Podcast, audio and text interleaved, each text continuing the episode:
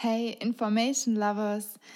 Wisst ihr, was mir in den letzten Wochen wieder total oft aufgefallen ist? Irgendwie schaffe ich es nie, oder ich weiß nicht, ob man schaffen sagen kann, aber zumindest mache ich es nie, ähm, dass ich Methoden einfach so anwende, wie sie in Anführungszeichen im Buch stehen. Ich bin irgendwie echt so ein richtiger Methodenhacker und vielleicht kennt das der ein oder andere von euch oder die ein oder andere von euch ich kann es einfach nicht eine Methode nehmen und einfach so anwenden. Ich muss immer irgendwas abändern, ich muss immer irgendwie was remixen. Und es ist gar nicht so, dass ich da, ähm, dass ich da irgendwie bewusst drauf achte und mir diese Challenge oder so setze. Ich mache das einfach so. Ähm, ist ja auch so, ich habe da letzte Woche in der Podcast-Folge, das war Folge 28, habe ich auch so ein bisschen darüber gesprochen, dass ich viel lieber äh, Methoden einfach verstehen möchte, also sehr, sehr viele Methoden natürlich auch kennen möchte, genau verstehen möchte, wissen möchte, warum sie funktionieren und warum es, diese Methode überhaupt gibt, um dann mit diesem Wissen ähm, den, ich sag mal, die Quintessenz von der Methode anwenden zu können oder einsetzen zu können und vielleicht mit anderen Methoden mischen zu können. Ja, und der Witz ist, das ist übrigens beim Kochen auch so bei mir. Ich ich glaube, ich habe noch nie in meinem Leben eins zu eins ein Rezept nachgekocht. Ich benutze Rezeptbücher oder Kochbücher eher so als Inspiration.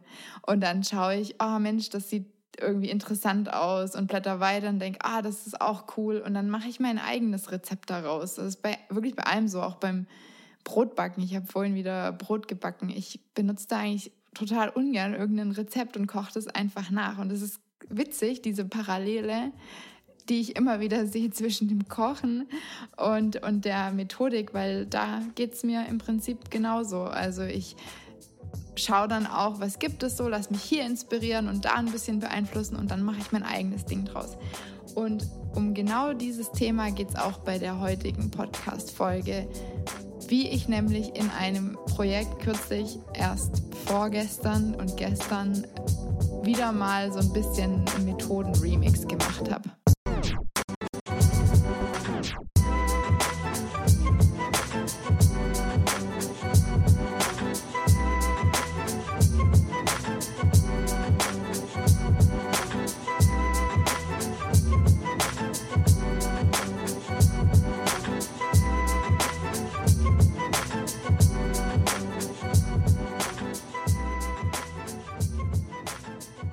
Jetzt erst aber mal willkommen zu einer neuen Folge des Information Lovers Podcast.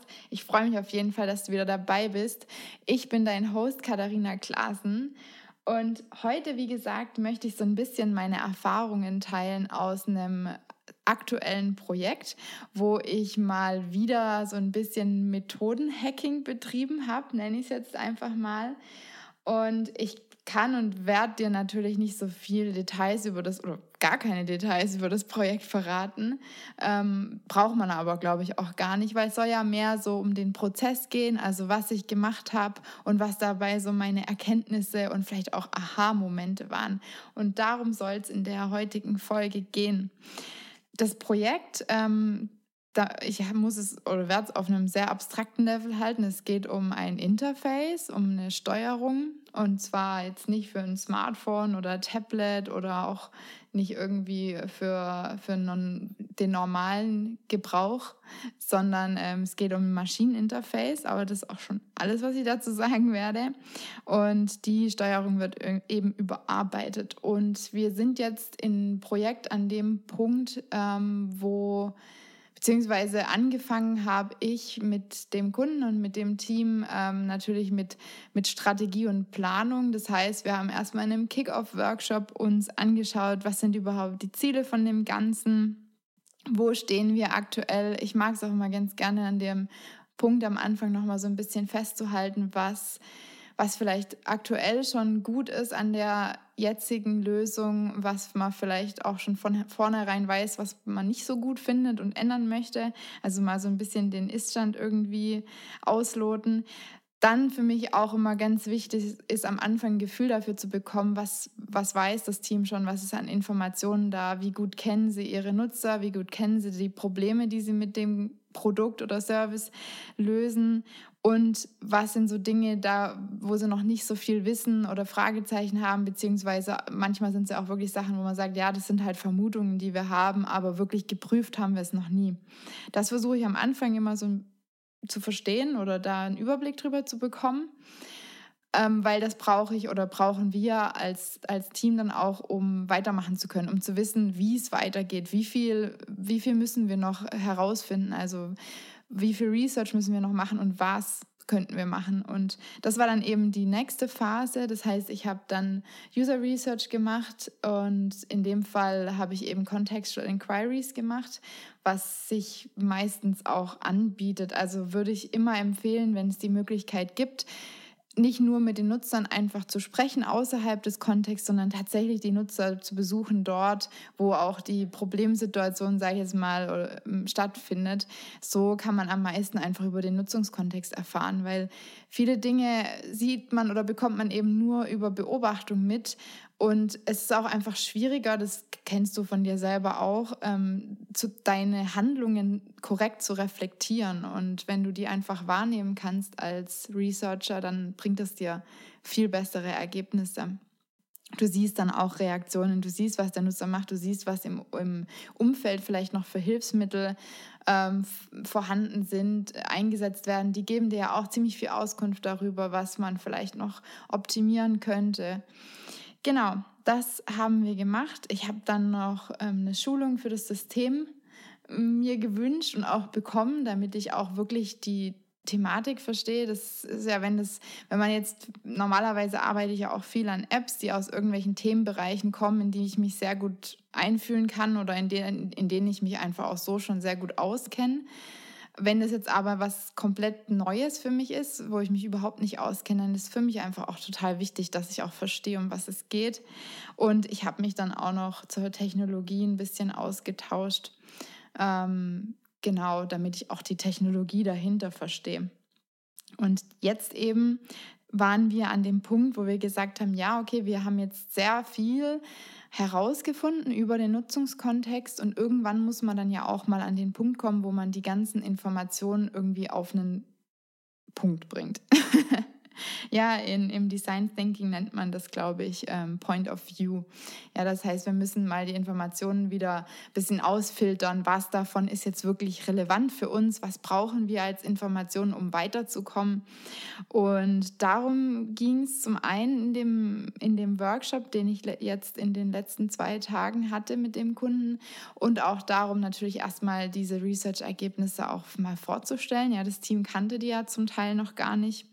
Dann, wie gesagt, um darum, die Informationen so ein bisschen auf den Punkt zu bringen und dann ähm, auch in, äh, wirklich Ideen zu entwickeln, Konzepte, Lösungen zu entwickeln. Das war so der Punkt, an dem wir waren. Und ich ähm, habe beim Einstieg, habe ich das Team in den Human Center Design Prozess eingeführt, beziehungsweise ich habe ihnen einfach kurz diesen Prozess vorgestellt, die groben Phasen, die man dadurch läuft. Für mich, ähm, ich benutze ja es geht ja auch heute um Methodenhacking, so ein bisschen, sage ich mal. Ähm, ich benutze ja auch den Human Centered Design Prozess auch nicht als Kochrezept, als Anleitung, sondern ich sehe es, betrachte es mehr als grobes Framework, das mir eine grobe Orientierung gibt. Ähm, und genauso habe ich es da auch vorgestellt. Jetzt ist es aber so, ähm, der, das Human Centered Design, das ist ja dafür da, um interaktive Produkte zu entwickeln ähm, mit einer hohen Usability. Also es geht meistens darum, ein System, was man hat, also bekannte Fragestellungen, ein System, was man hat, ähm, zu optimieren, also die Usability zu verbessern, die User Experience zu verbessern.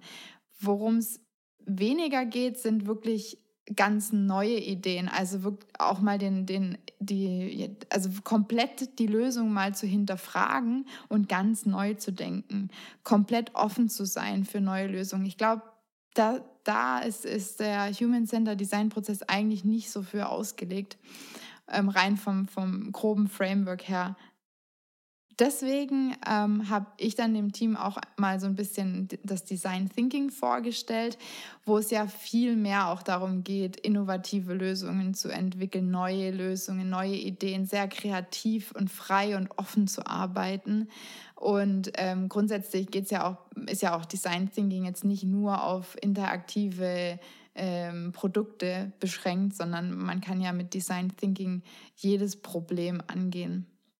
Wobei ich auch ganz ehrlich sagen muss, dieses, man kann mit dem das machen und das ist dafür ausgelegt, würde ich sowieso alles immer in, in große Klammern oder Anführungszeichen setzen, weil ich persönlich betrachte es nicht so. Die Frage ist ja immer, wie, wie wird es laut Literatur, also Human Centered Design ist ja auch in, in einer DIN-Norm tatsächlich definiert. Und wie ist es da definiert als Prozess? Das ist ja die Frage. Für mich persönlich, ich sehe es nicht so. Also ich bin da so frei und offen, ich würde alles für alles einsetzen. Ich würde es zumindest mal testen. Aber wir müssen ja auch darüber sprechen, wie es vorgesehen ist, ja, oder wie es eigentlich angewendet wird. Genau. Das heißt, ich habe mich dann da mal auch in meiner Vorbereitung und in meiner, in meiner Überlegung so ein bisschen in Richtung Design Thinking orientiert und habe mir dann natürlich auch endlich mal die Design Sprints ähm, genauer angeschaut. Ich habe das erste Mal von Design Sprints gehört in einem Podcast-Interview ähm, mit Jake Knapp Anfang 2017 fand es total spannend, dachte, boah, das klingt echt richtig cool. Ich glaube, das war beim Presentable Podcast, um jetzt mal wieder für andere Podcasts auch Werbung zu machen, weil ich ja selber so gerne Podcasts anhöre.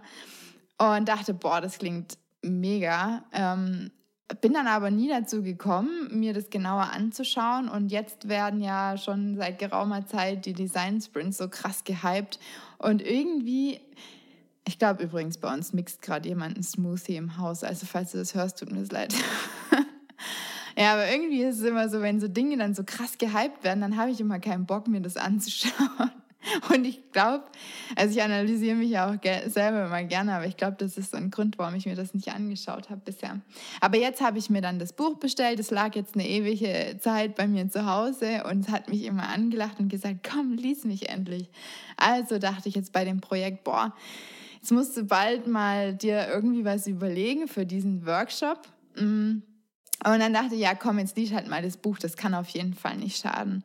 Und so beim Lesen und den ersten Tagen, die dann vorgestellt werden vom Design Sprint, habe ich gedacht, boah, das könnte schon echt ziemlich gut passen oder wir könnten daraus was machen. Wir könnten irgendwie damit arbeiten, vor allem weil es ja eben auf sieben Tage komprimiert ist und ich ja für den Workshop ähm, zwei Tage nur eingeplant hatte, indem ich das alles abdecken wollte, was ich dir eingangs, eingangs genannt habe. Also das heißt, die Research-Ergebnisse vorstellen, irgendwie das Ganze zu fokussieren, auf den Punkt zu bringen und dann Ideen, erste Ideen zu entwickeln, auf denen dann aufgebaut werden kann.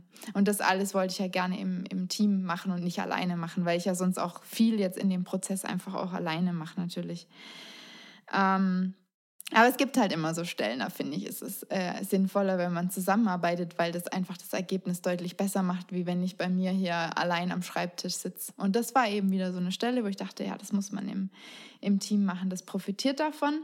Ähm, und wie gesagt, ich hatte dafür jetzt nur zwei Tage eingeplant oder wir hatten dafür zwei Tage eingeplant. Letztendlich kann ich dir auch jetzt schon sagen, haben wir uns nur anderthalb Tage genommen, ne? weil es war ja dann auch Freitag, also der zweite Tag war Freitag und Klar, wir Selbstständigen, also falls du auch selbstständig bist, Freitag ist ein ganz normaler Arbeitstag, Samstag ist ein normaler Arbeitstag und Sonntag ist ein normaler Arbeitstag, aber es ist ja nicht bei allen Firmen so, ne? Bei manchen ist Freitag so, so ein halber Arbeitstag eigentlich nur.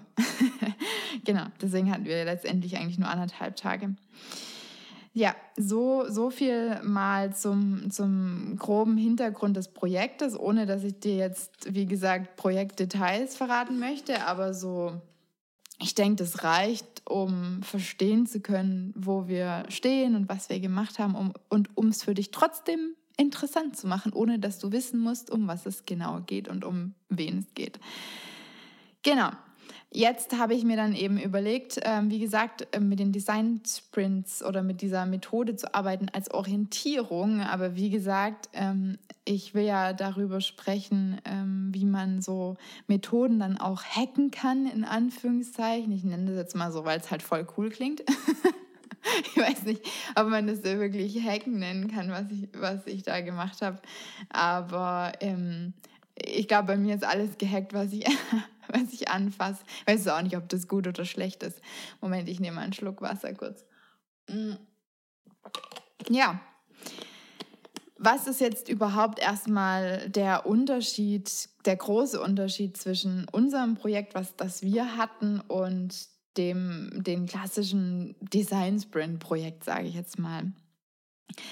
Also ich denke, der große Unterschied ist, dass ich es ja nicht als eine Woche Testphase, wir toben, wir nehmen uns mal ein spezifisches, auch von mir aus sehr, sehr großes Problem und ähm, entwickeln da mal innerhalb von einer Woche eine Lösung, die wir testen und dann wissen wir danach was darüber. Wir haben was gelernt, wir haben was ausprobiert, vielleicht können wir sogar damit weiterarbeiten, ähm, vielleicht können wir einen neuen, erneuten äh, Sprint machen, um noch mehr rauszufinden und zu iterieren und so. Ähm, das ist ja nicht unser Projekt. Das heißt, wenn man es jetzt mal von der Geschwindigkeit betrachten würde, ist es bei uns eher ein langsames, ähm, ja, groß ausgedehntes Voranschreiten. Ja, wir hatten jetzt diesen ersten Teil, wie ich euch gesagt habe oder dir gesagt habe, eigentlich spreche ja immer mit dir persönlich. Wie ich dir gesagt habe, ähm, am Anfang ging es ja darum, mal strategisch zu überlegen, ähm, mal zu, abzuchecken, wo wir stehen und wo wir hinwollen. Und dann habe ich Research gemacht, was ja auch eine ganze Zeit gedauert hat. Also es ging über mehrere Monate. Und dieser Zwischenpart jetzt, also dieser kleine Teil, wo es darum geht, das zu bündeln und Ideen zu sammeln, den wollte ich dann quasi beschleunigen um dann wieder in Anführungszeichen langsam weiterzuarbeiten. Das heißt, ich wollte nur diesen einen kleinen Teil, den ich dir jetzt schon zweimal genannt habe, den wollte ich beschleunigen und im Team stattfinden lassen, um dann danach wieder rauszugehen aus diesem beschleunigten Teil äh, mit dem Input, dass ich dann, äh, den ich dann vom Team habe, mit Lösungen, äh, Ideen, äh, Inspiration und alles, was da eben rauskommt in diesen ersten paar Tagen des Design Sprints, um damit wieder rauszugehen und dann langsam in Anführungszeichen weiterarbeiten zu können, da vielleicht an Wireframes auszuarbeiten, dann, trotzdem dann natürlich auch, wie es ja auch in den Design Sprints dann stattfinden würde, nur halt in sehr komprimierter kurzer Zeit, daraus einen, einen Prototyp wahrscheinlich bauen und testen. Das müssen wir jetzt einfach mal gucken, wie es weitergeht. Ne? Genau, aber das ist so ein bisschen der Unterschied. Das heißt, ich habe mir nur einen spezifischen Teil rausgenommen aus den Design Sprints, die Geschwindigkeit davon genutzt und das bei mir in meinen großen, langsamen Prozess an dieser einen Stelle eingefügt. Also kannst du dir vorstellen, dass ich das da so rausgeschnitten habe und in meinen großen Prozess reingeklebt habe. ja. Das ist mal ähm, so der, der große, grobe Unterschied. Das heißt, ich habe mir nicht und, und ich weiß, es steht auch groß in dem Buch hinten drin, das soll man nicht machen. Also wir sind nicht den kompletten Prozess durchgelaufen. Wir sind nicht alle fünf Tage durchlaufen, sondern ich habe mir nur die ersten drei Tage genommen als Abkürzung in unserem großen Prozess. Aber das heißt ja nicht, dass wir den Rest nicht auch machen. Also es wird ja davon abgeraten und das auch sinnvollerweise, das eben nicht einfach nur so zu machen. Ähm, ich denke, das macht auch Sinn weil, dass man eben sagt, nee, wir kürzen das nicht einfach ab und gehen dann irgendwie mit, mit nur Skizzen und vielleicht einem Storyboard raus und machen dann keinen Prototyp und testen das dann nicht, weil das ja irgendwie am, am Ziel vorbei. Aber das möchte ich eigentlich auch gar nicht. Also ich will ja schon auch daraus dann einen Prototyp entwickeln und einen Prototyp testen. Ähm, es geht halt nur leider nicht in dieser Geschwindigkeit dann weiter, sonst hätte ich ja eine komplette Woche gebraucht. So, genau, so viel mal zum größten Unterschied.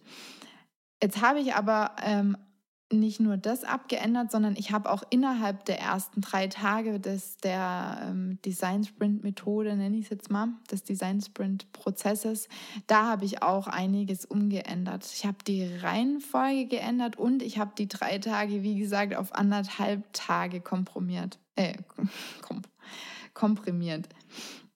Ähm, und zwar wenn ich das richtig in Erinnerung habe, wird im Design Sprint erstmal gestartet mit dem, da drin heißt Long-Term Goal und den Sprint Questions. Das heißt, was ist eigentlich unser großes Ziel? Warum machen wir das eigentlich? Was wollen wir? Wo wollen wir hin? Ja?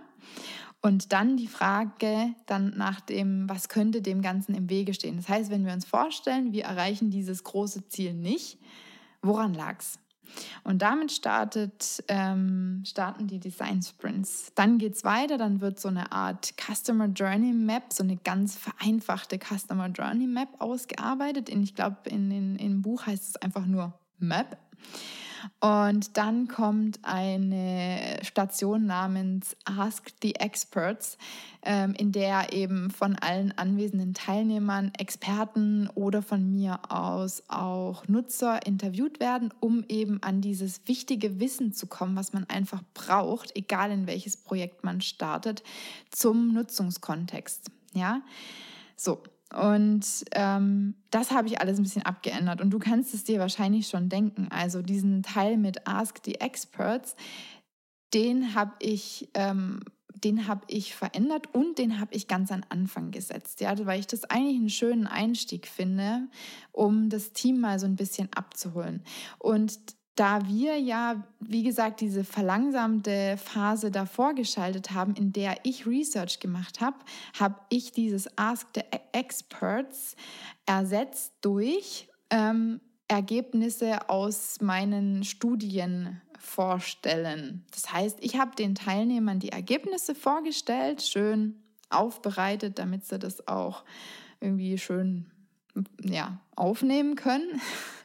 Und sie durften währenddessen diese, im, in dem Sprintbuch heißt ähm, How Might We's, aufschreiben. Ähm, diese Methode, die gibt es ja aber, wie ich gemerkt habe, auch schon länger. Ich habe die ein paar von meinen alten Büchern gefunden. gefunden. Ähm, ich habe das dann WKWs genannt. Ja, also ich habe sowieso versucht, alles auf Deutsch zu übersetzen. Es kommt ja auch immer auf die Zielgruppe von dem Workshop an. Aber in meinem Workshop hatte ich das Gefühl, es ist vielleicht besser, das auf Deutsch zu übersetzen. Und ich habe die dann eben WKWs genannt. Also das heißt, wie können wir es? Wie können wir Punkt, Punkt, Punkt. Und die Teilnehmer hatten eben die Aufgabe, während sie mir zuhören, beim Präsentieren der Research-Ergebnisse aufzuschreiben, wie wir, also Sprich, wenn sie irgendwas Interessantes gehört haben, wo sie denken, oh, okay, das ist spannend, da müssen wir irgendwie ran, da müssen wir was machen. Das ist irgendwie ein Problem, was wir lösen müssen. Dann sollen sie das in eine Frage umformulieren, ähm, die startet eben mit, wie können wir? Also, wie können wir dafür sorgen, was weiß ich, dass die Nutzer die Informationen finden? Ja, als blödes Beispiel jetzt mal. Das wird ja, also diese How My Do's ähm, werden ja auch eingesetzt bei den Design Sprints und zwar genau auch an der Stelle, also an der Ask the Experts Stelle, die aber ähm, an, am Ende des Tages, glaube ich, erst kommt. Und das haben wir eben so dann ein bisschen abgeändert und das war sozusagen der Einstieg in unseren Tag. So haben wir angefangen. Und dann bin ich weitergegangen und habe mir dann erst das große Ziel, habe ich das genannt, also dieses Long-Term-Goal aus den Design Sprints, habe ich mir das große Ziel mit den Teilnehmern angeschaut. Und dabei habe ich jetzt nochmal einen Rückblick auf den letzten oder auf den ersten, nämlich den Kick-Off-Workshop eingebaut, weil da haben wir uns schon mal mit den Zielen auseinandergesetzt und haben ganz viele Ziele gesammelt aus dem Team. Jeder konnte da so, das haben wir eben in, in stiller Einzelarbeit so sozusagen ähm, mit Post-its gemacht, konnte jeder seine Ziele nennen und danach haben wir eben auf die Post-its auch gewotet. Äh, und da, das habe ich mir an der Stelle erstmal nochmal angeschaut, was natürlich auch ein Unterschied jetzt zum klassischen Design Sprint Prozess ist, weil man das ja nicht hat. Also man kann ja da nicht, mal, nicht so einen Rückblick einbauen. Fand ich aber ganz gut, um das nochmal aufzugreifen und um alle nochmal abzuholen und daran zu erinnern. Und habe dann eben gesagt, so, das sind jetzt aber ganz viele unterschiedliche Ziele. Was ist denn jetzt das eine große Ziel? Was ist sozusagen unser Leuchtturm, an dem wir uns orientieren? Und das habe ich dann als nächstes gemacht und habe dann auch da dann eben in die Runde gefragt, ja, und wenn es scheitert, wo, woran lag es? Und habe dann sozusagen die Hindernisse, habe ich das dann genannt, gesammelt. Und erst dann habe ich mit den Teilnehmern die ähm, Customer Journey Map entwickelt und in unserem Fall war es dann mehr eine User Journey Map, die auch sehr fokussiert war auf eben die Benutzung des Produktes. Ja, das liegt halt einfach an, an der Art von Projekt, das an, an dem wir jetzt arbeiten. Und ähm, das heißt, in dieser Map ging es einfach darum, wie der Nutzer seine, sein Leben am Panel durchläuft, also von Start bis Zielerreichung. Also mehr eine User Journey Map. genau, das haben wir dann als nächstes gemacht und haben dann auch schon mal geguckt, gibt es jetzt hier wichtige Themen. Jetzt ist es so, bei, bei den Design Sprints sucht man sich dann in der ähm, Map ähm, die Stelle raus, die man eben bearbeiten möchte im Design Sprint. Und das, was dabei hilft, ist, dass man die How Might We's oder in unserem Fall WKWs, äh, wie können wir, ähm, Punkte, dass man die eben an die Map, an die entsprechende Stelle klebt, also die, die hoch, hoch gewotet wurden. Ich weiß gar nicht, ob ich das euch gesagt habe, dass auf die natürlich auch wieder gewotet wird. Ähm, dass man die an die entsprechende Stelle in der Map klebt und dann sieht man normalerweise schon auch so ein bisschen, wo es irgendwie Stellen gibt, die offensichtlich besonders wichtig sein könnten. Und jetzt macht es natürlich Sinn bei so einem einwöchigen Design Sprint, dass man sich da irgendwie ein Thema möglichst raussucht, auf das man sich fokussieren und das man dann prototypen möchte. Das war jetzt bei uns ein bisschen anders. Wir haben dann eher geguckt, ähm, wie könnte man jetzt diese Map unterteilen in in äh, Fokusthemen, weil wir ja früher oder später die komplette Reise des Nutzers an, an diesem Interface abdecken müssen und wollen und haben dann eben geschaut, dass wir diese komplette Reise auch unterteilen in Fokusthemen. Und das haben wir dann da gemacht. Das heißt, es ist auch so ein bisschen ein kleiner Unterschied, damit es halt für unser Projekt gepasst hat. Und ähm, genau, diese wichtigen Themen haben wir uns dann äh, ausgesucht und dann haben wir auch diesen Teil gemacht mit Inspiration. Und es war immer noch alles am ersten Tag, by the way. Ich glaube, beim Design Sprint sind wir jetzt schon am zweiten Tag. Inspiration finden in anderen Bereichen. Also das heißt, dass man seine eigene Branche mal verlässt, dass man mal über den Tellerrand hinausschaut und sich mal inspirieren lässt von komplett irgendwie anderen spannenden, innovativen, tollen Lösungen. Und den Teil haben wir dann auch gemacht. Ich weiß gar nicht, wie doll ich mich da jetzt am Buch orientiert habe, äh, weil ich das gar nicht so 100% mehr im, im Kopf habe, wie es da abläuft. Aber was für mich ja auch noch als Inspiration im Hinterkopf ist und was da ja sehr ähnlich ist, ist die Spa Canvas Methode von Sebastian Müller, den ich in der Folge 27 war es, glaube ich, nochmal zu der Methode auch interviewt habe, falls du sie anhören möchtest. Diese Methode habe ich ja auch im Hinterkopf und die passt da ja auch super rein, weil es ja sehr, sehr, sehr ähnlich ist. Da geht es ja auch in der Methode darum, sich in, durch andere ja, Industrien ähm, inspirieren zu lassen. Genau, auf jeden Fall haben wir es so gemacht, dass jeder ein Thema sich aussuchen durfte oder eins eben selber vorschlagen durfte. Ich habe ich hab eine Liste an, an Vorschlägen geliefert und jeder Teilnehmer durfte sich aber auch selber was raussuchen und hat eben zu diesem Thema recherchiert. Und dann innerhalb von drei Minuten, so wie es auch bei den Design Sprints ähm, ja, vorgeschlagen wird, hat er dann eben dieses Thema, was er recherchiert hat, vorgestellt und ich habe versucht, die wirklich spannendsten Ideen davon die Highlights sozusagen visuell und mit einem, mit einem kleinen Titel ähm, groß für uns alle festzuhalten. So ging es dann eben reihum. Wir haben die ganzen spannenden Highlights gesammelt und dann hatten wir eine große Fläche an Inspiration. Und dann war, wenn ich mich richtig erinnere, war der erste Tag dann rum. Und das ist jetzt normalerweise, also bei den Design Sprints ist das jetzt nicht so, dass man das da unterbricht an der Stelle, was ja wahrscheinlich auch Sinn macht, weil man dann gerade eigentlich so voll inspiriert ist und voll drin ist. Und ähm, dann ist es ja auch nicht schlecht, wenn man mit der Inspiration dann gleich weitermacht und ins Ideen entwickeln geht. Das ging jetzt aber bei uns nicht anders, weil ich einfach gesagt habe, hey, ich möchte es auf mich zukommen lassen und ich will es auf uns zukommen lassen, wie es läuft, wie lange wir brauchen. Und das war jetzt dann einfach nun mal so, dass der Tag dann an der Stelle zu Ende war und ich wollte auch dann nicht überziehen und länger machen. Und deswegen habe ich gesagt, das passt schon so. Wir machen einfach am nächsten Tag am Anfang noch mal eine kurze Wiederholung. Und so haben wir es dann auch gemacht. Das heißt, am nächsten Tag habe ich mich hingestellt und bin jede von diesen Lösungen beziehungsweise die Highlights von, von diesen ähm, Produkten, die man sich angeschaut hat, durchgegangen und habe dann nacheinander äh, random Teilnehmer gefragt, ob sie noch mal ganz kurz sagen können, was da das Besondere war, damit es für alle noch mal in den Köpfen war. Und dann sind wir eben an die Stelle gekommen mit ähm, Lösungen entwickeln. Wie, so, wie du es auch in, der, in dem Sprint-Buch nachlesen kannst, falls es dich interessiert. Da haben wir uns nämlich glaube ich, exakt daran gehalten, wie es im Sprintbuch gemacht wird. Das ist ein vierstufiger Prozess. Am Anfang ähm, geht man einfach erstmal durch den Raum, guckt sich nochmal alles an, was da hängt. Da hängt ja jetzt inzwischen total viel. Da ist diese User Journey Map, da sind diese How Might We's, wie es im Sprintbuch heißt. Da ist das Long-Term Goal. Ähm, das sind diese ganzen vielen Highlights aus den Produkten, die angeschaut wurden. Da geht man einfach mal durch den Raum und schreibt sich alles auf, was einem so einfällt. Ich muss vorher noch sagen, das habe ich vergessen, vorher wird sucht sich jeder Teilnehmer ein Thema aus, mit dem er sich beschaffen, beschäftigen möchte. In unserem Fall, habe ich ja schon dir gesagt, war es ja so, dass die komplette Reise des Nutzers in Unterthemen unterteilt wurde.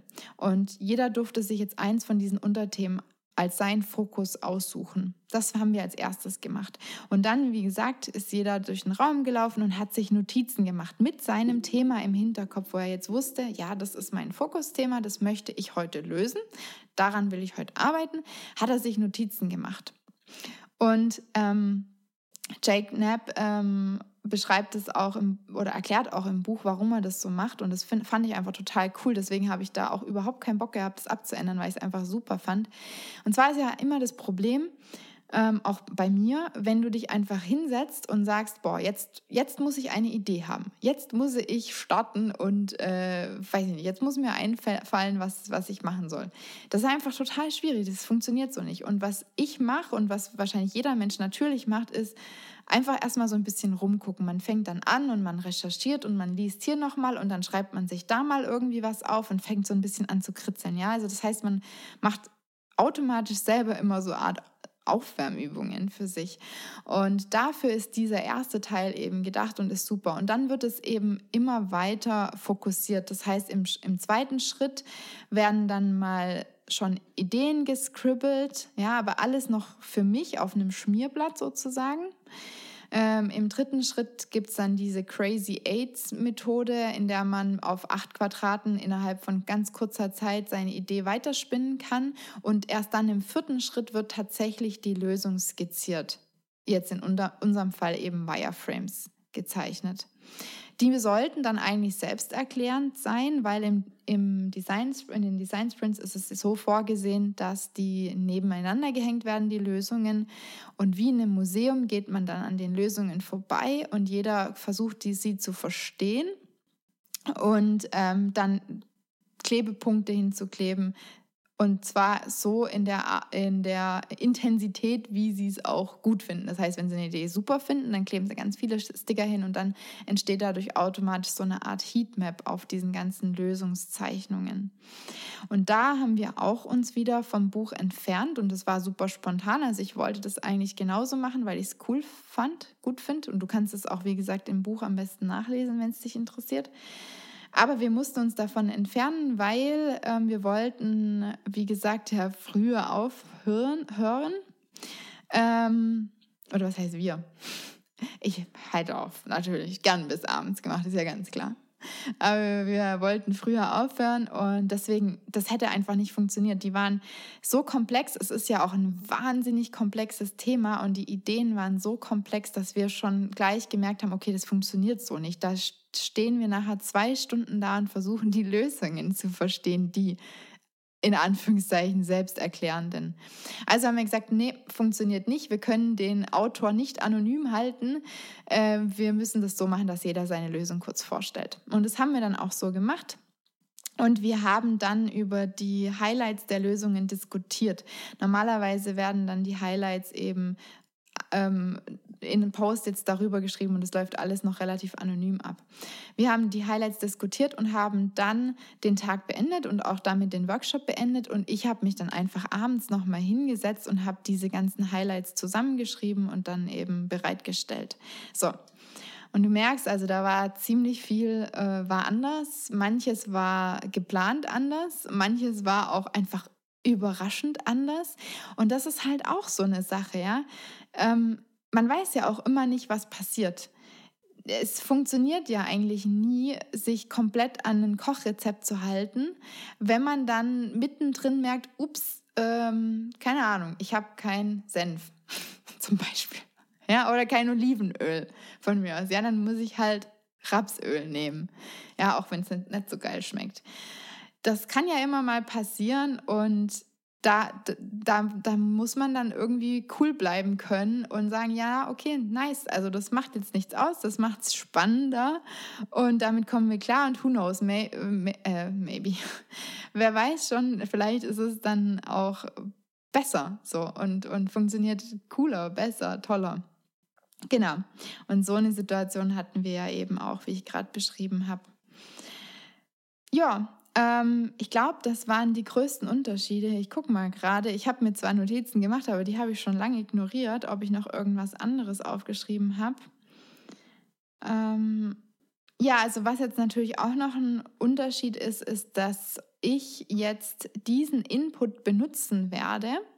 Also alles, was dabei rausgekommen ist, was ich mir fotografiert habe und auch jetzt eben, wie gesagt, zum Teil gestern nochmal aufgeschrieben habe, werde ich jetzt benutzen, um alleine weiterzumachen und Wireframes zu entwickeln, um dann wahrscheinlich damit wieder ins Team zu gehen, zu sagen, schaut mal so und so, vielleicht da noch ein bisschen was zu überarbeiten und dann mal gucken, wahrscheinlich daraus ein Prototyp bauen und das auch mal mit Nutzern zu testen. Das heißt, dann wieder die verlangsamte Version ähm, das, da ist es jetzt wurscht, ob man sagt Human-Centered Design oder Design Thinking. Ich glaube, das wird in ganz, ganz vielen Methoden so gemacht und es wird ja auch im Design Sprint so gemacht. Und wenn man mal ehrlich ist, Design Sprints sind ja im Prinzip auch nichts anderes wie Human-Centered Design und Design Thinking komprimiert auf eine Woche und wirklich mit einer Schritt-für-Schritt-Anleitung versehen. Also zumindest, wenn du mich fragst, und ich meine es auch überhaupt nicht böse, ich finde das, oder abschätzig, ich finde das total cool, das ist mega.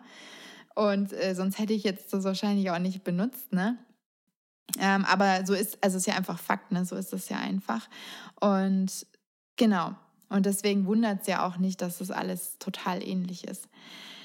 Ich finde es übrigens sowieso nicht verwunderlich, dass diese ganzen Methoden und Prozesse und dass sich das alles wiederholt und ähm, ja, und sehr ähnlich ist. Im Gegenteil, ich finde es sogar eher beruhigend, weil das bedeutet doch irgendwie einfach auch, dass es Sinn macht, dass das die einzig logische Art ist und funktionierende Art ist, an so Themenstellen und Probleme ranzugehen. Und deswegen ist Human-Centered Design, Design Thinking, Design Sprints, deswegen ist das alles so ähnlich oder schon fast gleich. Und es ist es auch tatsächlich, wenn du mich fragst. Ähm, Genau. Ich würde sagen, das reicht für die heutige Folge, für den ersten Teil zu diesem Thema. Im nächsten Teil, nächste Woche, möchte ich dann ein bisschen auf meine Learnings eingehen. Also was ist mir irgendwie besonders in Erinnerung geblieben, was ist mir aufgefallen, was waren vielleicht auch so Aha-Momente.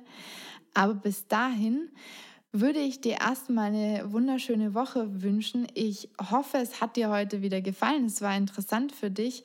Wenn du Feedback für mich hast oder wenn du sagst, hey, es gibt da so ein Thema, das würde mich mal total interessieren, es wäre cool, wenn, wenn Kada darüber mal sprechen würde, dann schreib mir gerne jederzeit. Du findest eigentlich alle Möglichkeiten, wo du mich kontaktieren kannst, in meine Show Notes.